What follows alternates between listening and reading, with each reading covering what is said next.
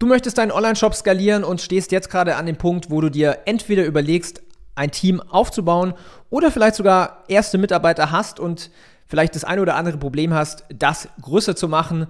In dieser Podcast-Episode erfährst du, warum du überhaupt ein Team aufbauen solltest, wie du die richtigen Mitarbeiter findest, wie du überhaupt richtige, gute Mitarbeiter auch halten kannst und vor allen Dingen, wie du schlussendlich Verantwortung und Aufgaben delegieren kannst, sogar, sodass du dich als Inhaber auf die absolut wichtigsten Dinge fokussieren kannst und du auch weniger Stress im Leben hast. Viel Spaß mit dieser Episode.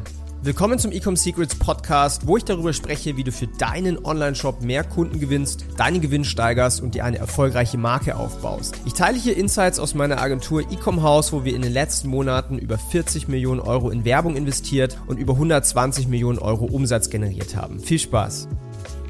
Bevor ich jetzt in den Content reinstarte, habe ich eine einzige Bitte an dich. Ich brauche genau 30 Sekunden deiner Zeit. Und zwar, ich möchte, dass du einem anderen Unternehmer oder einer anderen Unternehmerin einen Mehrwert bietest und hilfst, indem dass du hier unter diesem Podcast eine Bewertung hinterlässt. Denn nur mit Bewertungen sehen andere Unternehmer und Unternehmerinnen wie du, Online-Shop-Besitzer, was dieser Podcast an Mehrwert liefert, um natürlich hier noch mehr Reichweite zu bekommen. Deswegen stopp ganz kurz diese Episode, nimm mir 30 Sekunden Zeit, hinterlass eine Bewertung hier auf Spotify oder iTunes oder je nachdem, wo du den Podcast anhörst und dann geht es los. Ja, willkommen zu dieser neuen Episode und ich spreche heute darüber, wie du eine erfolgreiche Online-Shop-Skalierung hinbekommst durch ein Team, ja, Teamaufbau, egal wo du jetzt gerade stehst, ob du noch eine One-Man-Show bist und dir überlegst, hey, sollte ich mir langsam mal ein Team aufbauen oder vielleicht sogar schon mitten im Prozess bist, diese Episode ist für dich. Und ich werde das Ganze aufteilen in vier Bereiche. Unbedingt bis zum Ende mit dabei bleiben. Ich sprinkle meine eigenen Erfahrungen mit rein, denn ich habe schon über 1000 Bewerber gehabt bei uns in der Firma, über 300 Bewerbungsgespräche und über 20 Mitarbeiter. Das heißt, ich weiß, wovon ich spreche und ich kenne diese einzelnen Stufen.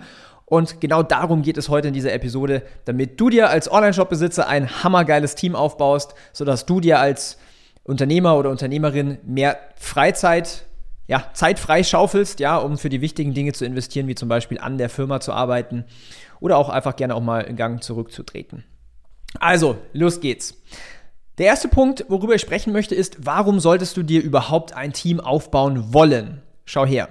Wenn du jetzt aktuell alleine bist, dann bist du für alles verantwortlich und trägst 100% des Risikos. Das heißt, wenn du jetzt gerade deine Produkte entwickelst, wenn du das Marketing machst, wenn du Produkte verschickst, das Fulfillment, wenn du den Kundensupport machst, wenn du Produktweiterentwicklung machst, wenn du, äh, keine Ahnung, irgendwelche Marketing-Sachen machst, dann bist, dann hängt alles auf deinen Schultern. Ja, das heißt, wenn du jetzt von, von heute auf morgen krank wirst und irgendwie einen Finger verlierst oder sowas, was passiert dann mit deinem Online-Shop? Wie geht es dann überhaupt weiter? Ja, das ist so der eine Punkt. Du möchtest quasi das Risiko verteilen und abwälzen. Und das andere ist, je größer du wirst, desto mehr Aufgaben werden auf deinem Tisch landen und desto gestresster wirst du sein. Und es gibt so viele Unternehmer und Selbstständige, die absolut in den Burnout gerannt sind wenn einfach viel zu viel Aufgaben da sind. Deswegen solltest du dir ein Team aufbauen, um Aufgaben zu verteilen, Risiko zu verteilen, Dinge delegieren zu können. Das ist der Grund, um ein Team aufzubauen, weil nur so kannst du auf die nächsten Levels überhaupt wachsen. Ja? Der zweite Punkt ist, du fragst dich jetzt nämlich vielleicht, okay, aber äh, Mitarbeiterknappheit, wo findet man überhaupt die richtigen Mitarbeiter? Wie geht das Ganze? Gibt es überhaupt Mitarbeiter? Ich kann dir sagen, ja, zu 100 Prozent. Ähm, du musst nur die Dinge richtig machen. Das heißt, wo findet man überhaupt die richtigen Mitarbeiter? Ich zum Beispiel, ich schalte Werbeanzeigen auf Social Media. Das heißt, ich habe ähm, eine Werbeanzeige, ich habe mir ähm, quasi erstmal aufgeschrieben, diese Jobbeschreibung und erstmal im Klaren gemacht, wen brauche ich da, was sind auch so die Erwartungen, was muss die Person auch erfüllen und habe dann einen Bewerbungsfunnel aufgebaut. Super simpel. Ähm, Anfragen kosten alles irgendwie zwischen 1 bis 10 Euro pro Bewerbung. Extrem simpel. Ich habe über 1000 Bewerber generiert. Super geil. Das Tolle daran ist, dadurch, dass du aktiv Werbung schalten kannst, bekommst du ein Überangebot an Bewerbern. Also wir warten zum Beispiel immer, bis wir mindestens 100 Bewerber auf eine Position haben, weil so können wir natürlich die absolut Besten von den Besten raussuchen und müssen nicht den nächst, äh, nächstbesten Mitarbeiter nehmen. Fehler habe ich auch schon gemacht. Als ich angefangen habe äh, mit meinen ersten Mitarbeitern, da habe ich dann irgendwie auf äh, Instagram eine Story gepostet. Und, ja, wir suchen jetzt wieder einen Media Buyer. Dann haben sich irgendwie äh, drei Leute gemeldet und den ersten habe ich dann genommen, weil er hat sich halt gemeldet. Und dann habe ich halt rausgefunden, okay, er passt eigentlich gar nicht so gut ins Team. Ja, deswegen du willst hier ein Überangebot haben an Bewerbern. Wir machen das Ganze mit Werbeanzeigen. Es funktioniert extrem gut für simplere Tätigkeiten wie zum Beispiel Grafikdesigner, Video-Editor, Copywriter, äh, Media Buyer, solche Sachen. Wenn es ein bisschen anspruchsvoller wird, also zum Beispiel auch Manager-Positionen, dann wirst du äh, mit Werbeanzeigen auch Bewerber generieren, aber das ist dann nicht ganz so einfach, weil die guten Leute, die sind natürlich schon alle fest in, äh, in irgendwie in Positionen drin. Deswegen, was sich da auch anbietet, ist aktives Headhunting. Ja, man kann es selber machen oder man kann es natürlich auch über irgendwelche Dienstleister machen. Aber so findest du die richtigen Mitarbeiter. Lass dich nicht abschreck, äh, abschrecken. Es gibt extrem viele arbeitswillige Menschen da draußen und wir taten uns noch nie schwer, irgendwie tolle Mitarbeiter zu finden.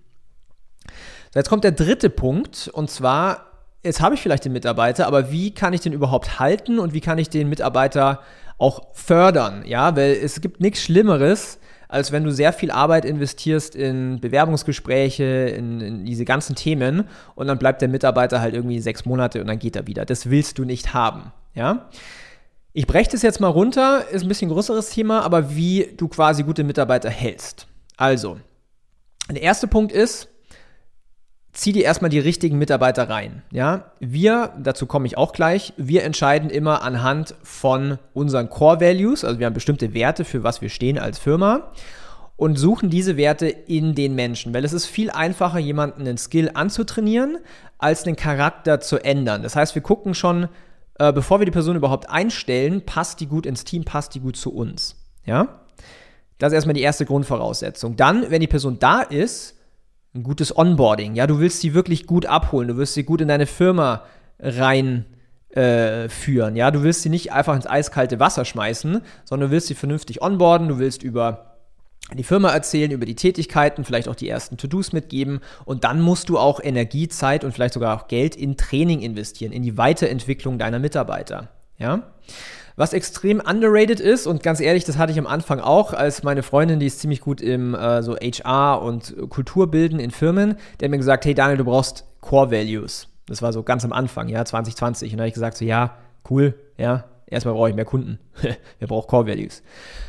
Long story short, ich hatte natürlich dann Teammitglieder äh, äh, an Bord, die andere Core Values, also andere Werte im Leben hatten. Und dann habe ich immer gemerkt, so, hey, das funktioniert irgendwie nicht, muss immer motivieren, muss anstoßen, man hat Reibereien, das funktioniert nicht. Und dann habe ich im Sommer äh, 2021 ein Buch gelesen, Traction. Und da stand alles über Core Values drin. Ich so, oh fuck, das ist absolut genius. Wir brauchen Core Values in der Firma. Und somit haben wir fünf Core Values für uns definiert und suchen auch dementsprechend nur diese Mitarbeiter, die diesen Core Values äh, ja, entsprechen. Das nächste ist, damit du auch deine Mitarbeiter halten kannst, ist, du brauchst eine große Vision und eine Mission. Ich werde jetzt nicht zu tief reinsteigen, aber du willst quasi ein großes Warum haben, warum es deine Firma gibt, an, da, an, an das quasi alle deine Mitarbeiter glauben können, ja? Und das muss man auch immer wieder wiederholen. Das heißt, eine Vision und eine große Mission, das brauchst du einfach. Und das geht auch einher mit großen Zielen, ja? Du willst auch große Ziele in deiner Firma haben, die, die mutig sind, die inspirierend sind, die aber auch ganz klar definiert sind, sodass man auch weiß, wie man da auch hinkommt. Ja?